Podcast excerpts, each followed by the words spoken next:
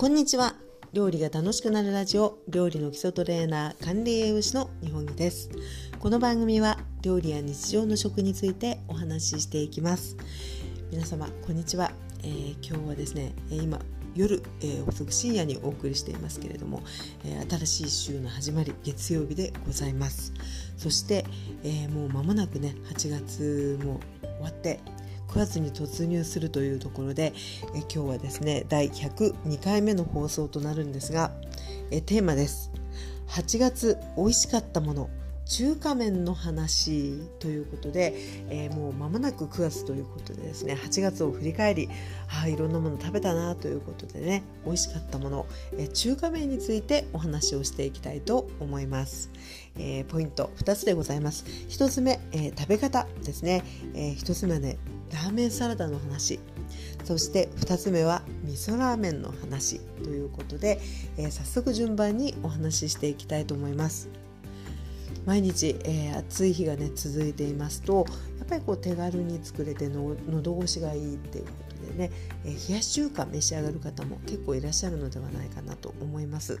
で、えー、今回この中華麺の話っていうことで、えもうね最初やっぱりきっかけはねあの売ってるチルドのあの冷やし中華だったんですよね。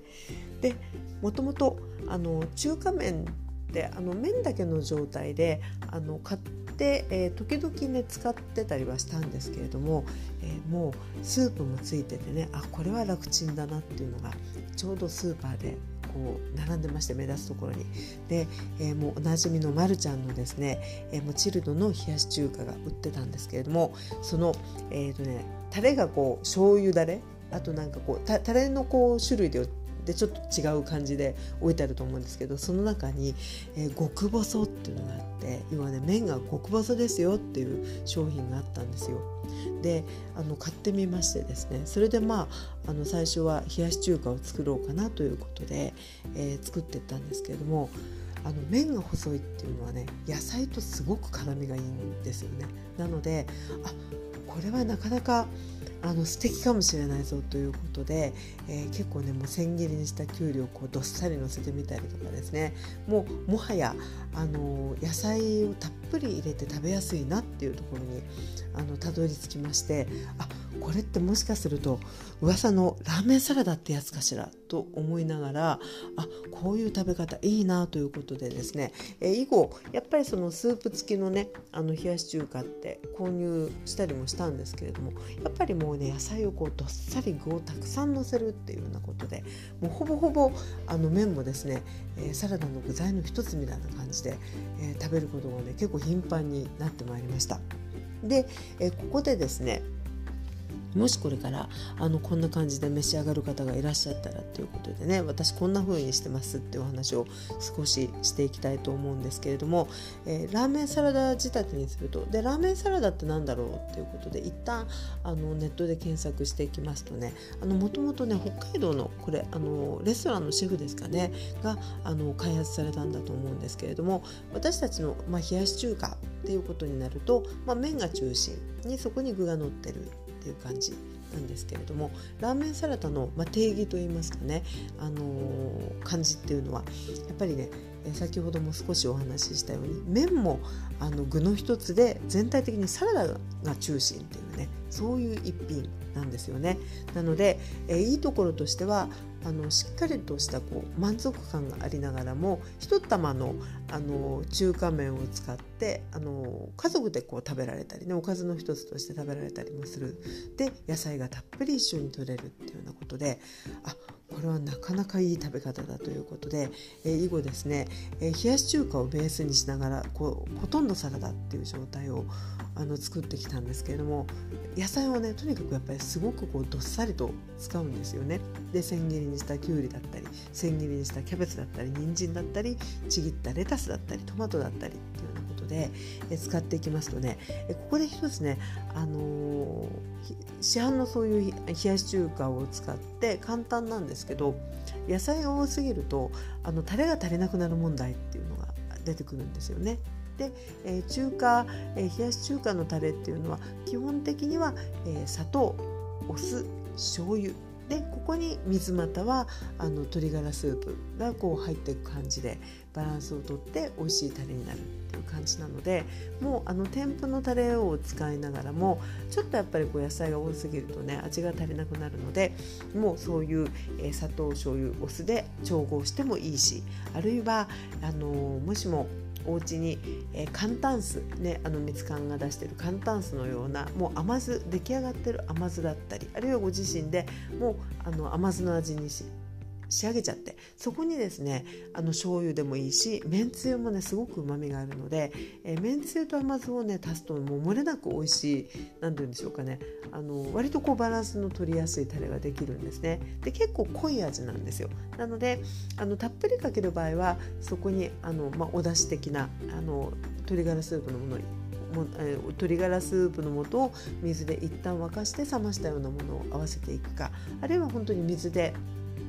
伸ばしてもいいと思うんですけれどもそういった感じでですね天ぷのタレも使いながらあのそういうこう少し味の補いをしながら、えー、どっさりね野菜をのせて、えー、あとはもうあのハムでもあの焼き豚のようなものでも乗せて、えー、本当にねサラダ中心に麺が入ってるっていうような感じで結構ねあの野菜をもりもりいただけるいい一品だなというふうに思ってきたわけですね。で、えー、このトッピングの工夫もですねあの私これからまだまだあのいろいろ試したいなと思ってるんですけどいわゆるあの冷やし中華的な、まあ、ハムがあってであとまあきゅうりレタスとかですねそういう野菜多めでハムと合わせるっていうのも美味しいしあるいはもう本当に錦糸卵のようなあのものを一緒にあの合わせてたっぷりの野菜と麺を食べるっていうのでもいいと思うんですが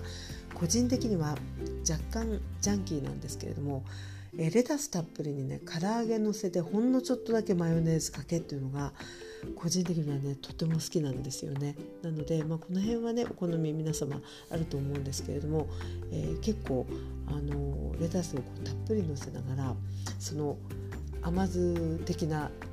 えー、冷やし中華のタレをこう絡める時にやっぱりねちょっとねマヨネーズがこれ、まあ、好き嫌いあると思いますけどかけるとねなんかあすごいバランスいいって思ったりするので、えー、そんな感じで、えー、いただくことも結構ありました。であとはですね本当にあの試した感じで言うとあのビビンパのようにあのあえあえ物ですねナムルをこういろいろ乗せてっていうのも試してみたんですけど、えっとね、シャキシャキしてるもの合うんですが割とこう本当ナスのナムルとかですねちょっと茹でた野菜のナムルっていうのもあの合わせててダメではないんですけどどちらかというとやっぱりねあのシャキシャキこうした歯触りのあるものっていうのがあのとてもとてもバランスがいいように思いましたが、えー、でもあのいろいろねまた探求していくともしかすると、えー、今の時期だと梨とかですねああいうフルーツも合うかもしれないので、えー、まだまだね暑い日が続きそうなので、えー、このラーメンサラダはですね、えー、追求していきたいと思います。ということでねこの8月あの結構よく食べたなっていうものの、えー、中華麺シリーズ第1品目が、えー、ラーメンサラダでございました。さあそして、えー、2品目なんですけどこれはですねそんなに頻繁に作るわけではないんですが、えー、こういったあのタレがついている、えー、チルドの中華麺っていうのをね買ってきて作ることもあるんですけれどもやっぱりその単体で麺だけで買うことっていうのもねもともとあったんですが、え3つとか3玉とか4玉1袋に入っていてスーパーさんでね売ってるんですよね。でこれもまたねなかなかの便利でございましてで、えー、もう自分で味調合してラーメンサラダのような冷やし中華のような感じにすることもできますしあとはあのー、本当にラーメンに使ったりあるいはお鍋をした時に麺を茹でてあの加えてもいいしっていうことでねこれもあの麺だけっていうのもなかなか便利なので、えー、今割と常備している状態なんですけどもそんな中で、えー、まあ、真夏ではありますけれどもねあ美味しいと思ったのが味噌ラーメンでございます。で、えー、先ほどの冷やし中華とかラーメンサラダを読んだとするとね味噌ラーメン自体はね1ぐらいなんですよねそんなに頻繁には作らないんですけれどもやっぱりこうあの暑い時期ではありますが割とこう熱くこうガツンとあの味のしっかりしたねスープで、汗をかきながらいただくっていうのもね結構その汗が引いた後にこうシャキッとできたりもするので、なかなかねあの良、かったんですね。なので、これからもまた食べると思うんですけど、えー、そのラーメンもラーメンのスープとしてね別売りしてたりもするんですけど味噌ラーメンってね割とその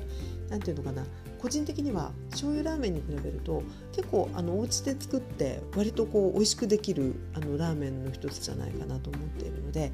私はねあの時々なんですけどねあの味噌ラーメン作ったりします。で、えー、作り方私はこんな風に作っているよということで少しご紹介させていただきますと、えー、基本的にはですね、えー、フライパンで、え肉野菜炒めを作るっていう感じなんですよね。でここでやっぱりあの野菜も本当にキャベツやもやし。であとはあの玉ねぎ入れたりしても美味しいんですけれどもやはりねあの肉類がちょっと入ってる方が美味しいですよね。で、えー、もうあのー、豚肉の本当に薄切りの薄切りだったりあるいはひき肉だったりっていうあたりがとてもね、えー、もうスープのコクとしても美味しいし具としても美味しいしっていう感じがします。でえ肉野菜炒めを作りましたところで、えそこにですね、えスープを加えていくんですよね。水とあのなかなかねガラからあの鶏ガラからスープ作るってなかなかちょっとねあのハードル高いので本当に、えあのインスタントの鶏ガラスープの素とあとは水を加えまして、えそこにですね味噌をこう濃いめに溶いていくっていうのがあの基本的な感じになるんですけど個人的にはですねほんのちょっとなんですがみりんをね私入れてるんですね。でみりんって甘いよねっていう感じなんですけどなぜかちょっとだけ入れるとね何ていうのかな麺との絡みがいいというかあの馴染みがいいというかそんな気がねとてもするんです、まあ、気のせいだったら申し訳ないんですけど。なのでだいたいあの1人前につきねみりんって本当に小さじ1杯ぐらいで十分なのでたくさん入れるとやっぱりそれなりに甘さが勝ってしまうんですけど。本当に、え、隠し味ぐらいの感じで、え、みりんを入れていただいてであとはね、え、おろしにんにく入れてであとはあの味噌ですね。で、あのー、好きな方はね本当に味噌を2種類ぐらいブレンドして加えられると多分ねあのよりあの奥深い味わいになって美味しいんだと思うんですがもう1種類でもね全然あの美味しくできますので、えー、普段いただく味噌汁とか豚汁よりは若干濃いめな感じにあの味噌を溶いていって。であとは味を見てですねお好みでお好きであればすりごま入れたりとかですね。あとはあの味の引き締まりが足りないなっていう時はあの醤油でもいいですしあとはお餅であればね薄口醤油の方が、ね、味が締まるんですねやっぱり。あの塩分がこうしあのシャキッとしてる感じなので、えー、まあ醤油類とかあるいは塩でもいいので味を締めて。で、えー、もう茹でた麺と中華麺と合わせましてあとはお好みでですね本当にまあ胡椒だったりあとごま油やラー油だったりあとは、えー、フライドオニオンとかね結構別売りで、あのー、スーパーさんでも割と手軽に手に入ることも多いと思うので、えー、そういったこう揚げ玉ねぎ揚げにんにく系みたいなものを入れてもねかなり、えー、コク深い美味しいあの一品が出来上がります。でこれはどちらかというとね寒い時期におすすめですよって言いたいような感じもするんですけれどもやはりね、あのー、汗を結構今の時期かいたりするので、えー、水分の補給っていうのは常にあるんですけれどもそれとは別にやっぱりねしっかりした味のものがね結構あの欲しいなって思うこともあるので、えー、そんなに頻繁ではないんですけどねその熱々のあの味のしっかりした味噌ラーメンというのもねなかなかこう汗かけて、えその後気分がシャキンとしたりしますしあとはね野菜がいっぱい取れるっていうようなところもあるので、え興味のある方はねよかったら是非ひあのお試しいただきたいと思います。市販のあの醤油ス醤油ラーメン用のスープとか味噌ラーメン用のスープなんかもあのもちろん美味しいんですけどわりかしねお家にある材料でもそこそこ美味しい感じにできるので、えー、よかったらねお試しいただきたいと思います。ということで、えー、本日はですね、えー、一月振り返ってあ8月美味しかったなと思ったもので、えー、中華麺ということで、えー、ラーメンサラダそして、えー、味噌ラーメンを取り上げていきました。ということで本日はここまでです。この放送、えー、料理が楽しくなるラジオは日常の食や料理についてお話ししております。本日もお聴きいただきあありがとうございました。え、それではまたお耳にかかりましょう。そしてね、え、この放送をお送りしている時点で、え、月曜日になりましたので今週1週間もね体に気をつけながら夏バテに注意しながら、えしっかり食べて頑張っていきましょう。それではまた次回の放送でお耳にかかれたら嬉しいです。お相手は料理の基礎トレーナー管理栄養士の日本木でございました。それでは失礼いたします。